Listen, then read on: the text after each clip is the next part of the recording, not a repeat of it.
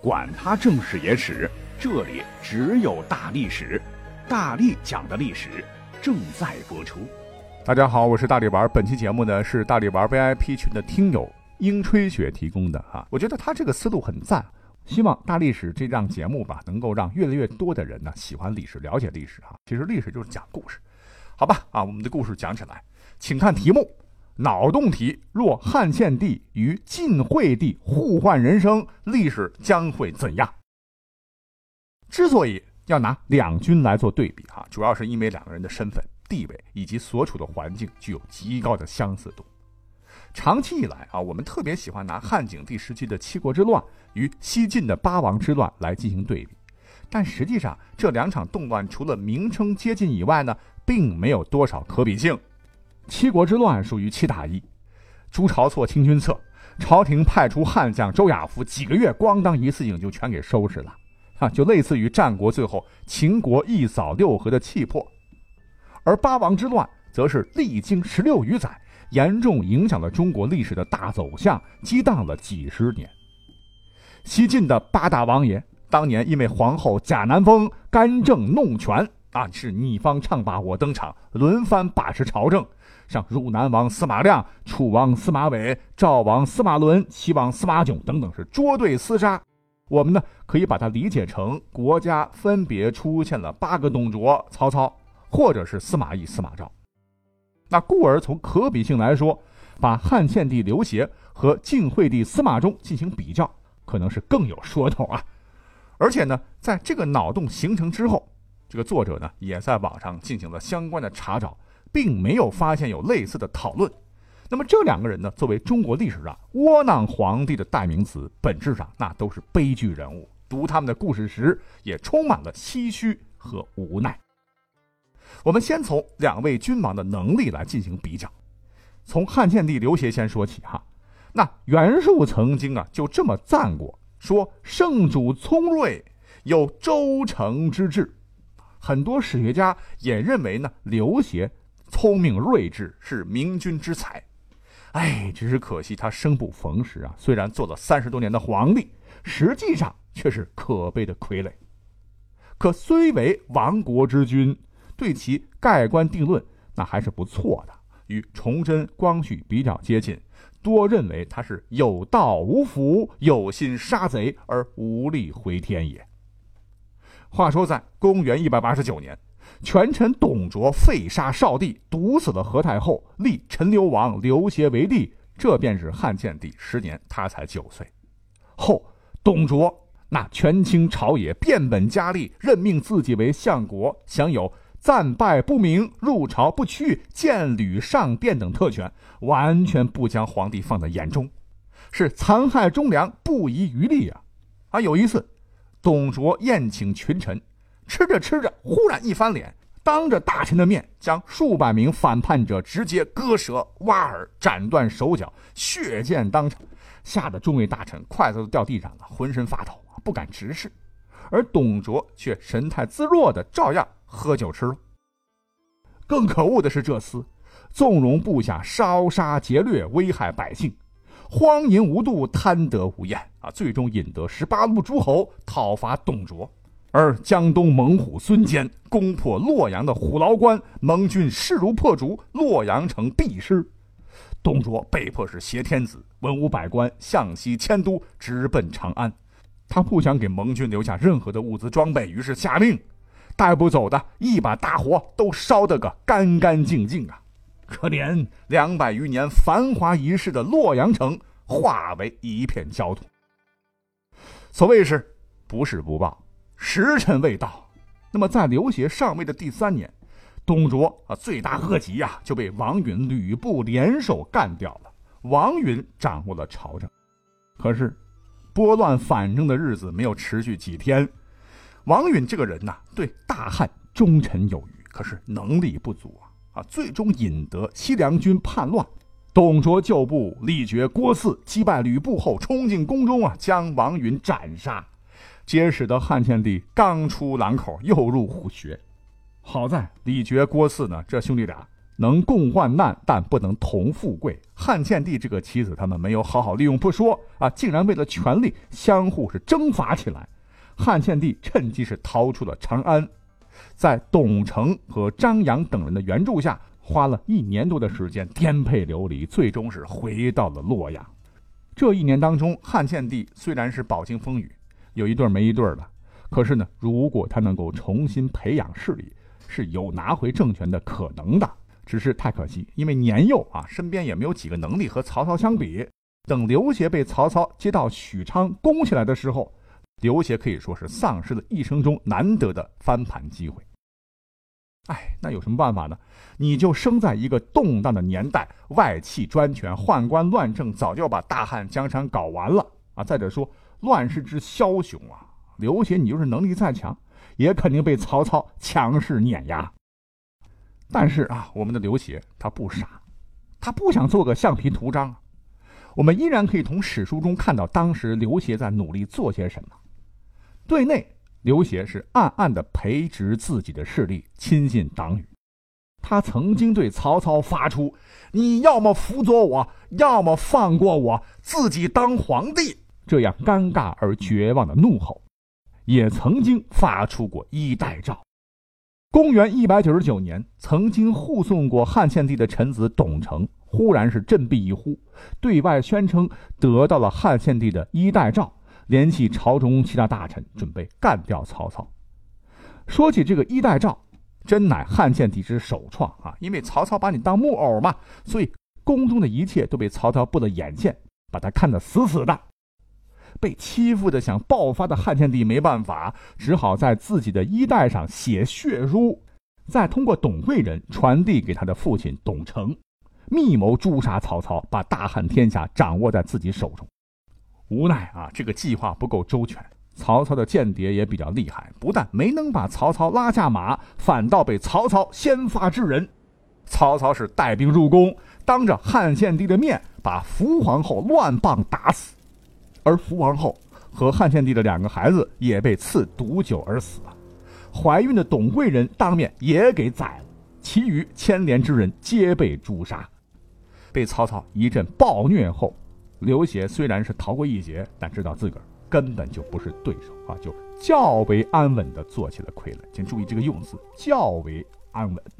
直到曹丕逼其上位，大汉才算是彻底亡了。当然。我也看到有人说，衣带诏这个故事恐怕没有《三国演义》写的那么邪乎啊。就是说，有一天呢，汉献帝趁着夜晚秘密见了很多大臣，但是被曹操发现。呃，实际上，嗯，就连史学家也无法对这件事情下定论啊。唯一可以确定的是，曹操和刘协的关系其实并不是很僵。曹操当时虽然掌握权力，但并没有对他下死手。故而，笔者认为，汉献帝在历史上真正的机会，应该是在他三十六岁那年，这应该是衣带诏的一个原型吧。当时他和曹操已经彻底翻脸，恰好曹操攻打完孙权，本人不在许昌，只留下王弼一人，朝中忠于汉献帝的几个臣子就再次联合起来，打着清君侧的由头攻打曹操，甚至连外援都已经安排好了。只是最终啊，再次让自己的队友给搅局了啊！猪队友，哼！大家看着这么严谨的计划，都没有成功的踹掉曹操，就彻底歇了清君侧的心思。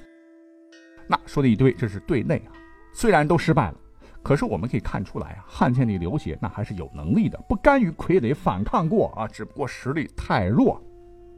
而对外呢，刘协也没闲着，别看年纪小。也曾经积极调停诸侯间的矛盾，比如说当年袁绍和公孙瓒相互攻伐时，他就曾向双方写信来斡旋，哪怕是收效甚微，也是不断坚持。所以呢，我就想啊，如果我说如果他能够被换到晋朝去接了司马炎的班，在局势大好、能够掌握的这个情况之下。把杨俊、司马亮这俩老菜鸟权臣拿下，那是非常大概率的事儿。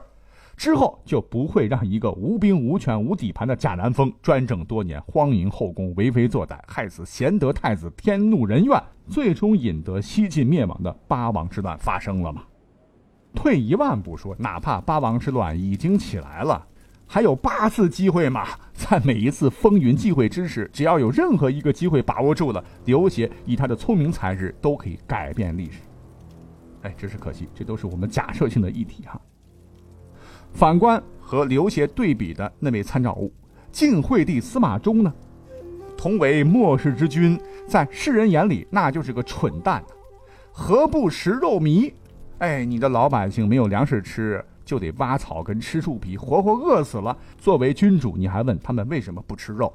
那这不是草包谁是草包啊？但如果我们读过一遍晋史后，你就会觉得，我们可能真的冤枉晋惠帝了。他其实算不上纯傻子。我们就举个例子，那么在一次叛乱中，情势危急。嵇康的儿子嵇绍曾经为了保护他，将身体挡在晋惠帝面前，中箭而死。当时，这个所谓的傻子的反应是什么呢？痛哭流涕，并且不准敌军过来擦拭嵇绍流出来溅到他身上的血，痛惜忠臣的样子令人动容。再比方说，八王大乱之一的成都王司马颖有个手下叫张方，逼迫皇帝与百官从洛阳迁都长安时，这跟当时汉献帝刘协很像啊。那沿路看到百姓凄苦，他也曾悲痛万分，发出“朕实不讳，至卿等至此”哎这样的哀叹。所以你看，晋惠帝其实也是一个能够分清善恶、有同情心、有共情能力的人。但是另一方面，他的智力水平也确实明显低于常人啊，或者说不如汉献帝那样亲民、接地气啊，养在深宫人未识，不曾到民间走走看看、体察民情啊，导致他的想法和人民真实的处境脱离太大了。这也决定了他在面对权臣时不会有更多想法，就像一个长不大的孩子，只求温饱与安全，这就够了。所以如果。他被换到是东汉末年，曹操虽为奸雄，啊，有时候啊，曹操也算是个坦荡君子啊，能够保他衣食无忧，而不是到了西晋末年，天天政变被抢来抢去，不得安生。所以说他在曹家人手里肯定也能混个寿终正寝。那以上除了对二人的能力做了一个对比哈，我们再来比较一下两位末代皇帝手下权臣的能力。我们先来看看刘协。他的悲剧在于，他的对手曹操实力太强啊，把他摁的是死死的。但同样，哼，这又何尝不是曹操自己的悲剧呢？因为刘协在几十年里是明里暗里的不停的在反抗着。前头说了，他是较为安稳的做傀儡，也就是说还会趁机搞些小动作，这也导致了曹操在外征战的过程中常常担心后院起火，不能够全力以赴。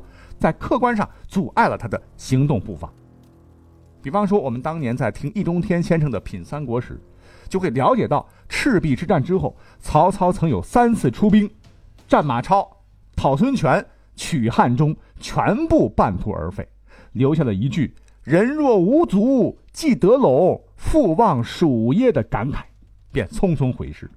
很重要的原因就是在于曹操赤壁惨败。导致了朝廷内部反对党是逐步冒头，汉献帝与其亲信也是动作频频，令曹操头疼不已，不得不防。如果说换成了司马衷，那可能曹操也就不会有这么多顾虑了吧，把你圈养的白白胖胖就行了。那曹操呢，也能够早日统一天下，黎民百姓也就早几年过上安生日子。而反观八王，那野心一个比一个大，能力 哈哈却是一个比一个差，能跟曹操比吗？也就是欺负人家晋惠帝是个大傻子，如果换成汉献帝这样有水平的天子啊，想必他们也不敢造次，最终没准呢会实现司马炎原本的构想，是天子居中，坐镇朝廷，掌管天下，各诸侯王镇守四方，抵挡各少数民族和旧三国反对势力，为大晋王朝保驾护航，就类似于当年的西周天子那样，这样也就没有了国家内耗。中央集权不断削弱，地方豪强割据，少数民族侵入啊，最终导致十六国时期到来的后面的事儿了嘛？没准呢，晋朝也能像汉帝国一样绵延数百年，为中华历史哎添上浓墨重彩的一笔。最后呢，我们再对比一下当时的社会背景和氏族统治阶段。我们要知道，在东汉末年那样一个乱世啊，曹操实行奉天子以令不臣的政策，这也导致了朝堂之上不仅有他曹魏的亲信，也有不少汉朝的死忠。很多人是忠于天子的，认为曹操应该还政于朝，自行退休。其中很大一个原因是觉得天子是有能力的，值得辅佐的，因此在曹操统治的区域是人心浮动。甚至连荀彧这样的头号贤臣都选择了不合作。荀彧跟随曹操数十年，从最开始曹操被打的只剩兖州三座小城，到现在三分天下有其二，他都是曹操最重要的谋士，官至尚书台。曹操对他呢，也是几乎是言听计从。然而，在曹操即将被封为魏王的前夕，他却极力反对。不惜与自己服侍二十年的主公撕破脸皮，最后活活被逼死。所以呢，我们可以假设，如果当时汉献帝刘协换成司马衷这样的傻子皇帝，恐怕对汉王朝还抱有希望的人会少之又少。这样的话，天下动乱是否也能减少几分呢？同样。晋朝当时的百姓和军队已经对朝廷和皇帝彻底失望了啊！这就导致了人们更加的争权夺利，八王之乱愈演愈烈，天下乱局彻底失控，进而造成了五胡乱华。如果说皇帝能够换成刘协这样的有为之君，收集人心，聚集英雄，避免局面向更坏的方向发展，救苍生于水火，或许局势还有得救啊！总之呢，汉献帝刘协和晋惠帝司马衷一前一后有相同之处，也有不同之处啊。一个聪慧，一个呆傻。刘协的悲剧在于他有水平、有追求，不甘心做一名傀儡，不断的抗争又不断的失败。司马衷因为自身先天条件的问题呀，只能寄希望于辅佐，或者说把持朝政的人能保他周全。只是可惜，八个大王没有谁能做到这一点。呃，即使是最后终结者司马越似乎有这个希望时，他却没有曹操那样的政治智慧和眼光。最终，雄心壮志的刘协在曹氏巨大的阴影下无力回天，只能退位苟活。不能自理的司马衷，在司马越终结八王之乱后，惨死于一口毒饼。所以你看，两个完全不一样的人，在相似的时代，经历着不一样的人生，却都充满了遗憾与失败。故而，你也可以说，历史就是一本吊诡的人生启示录，对谁都一样。我们下期再会，拜拜。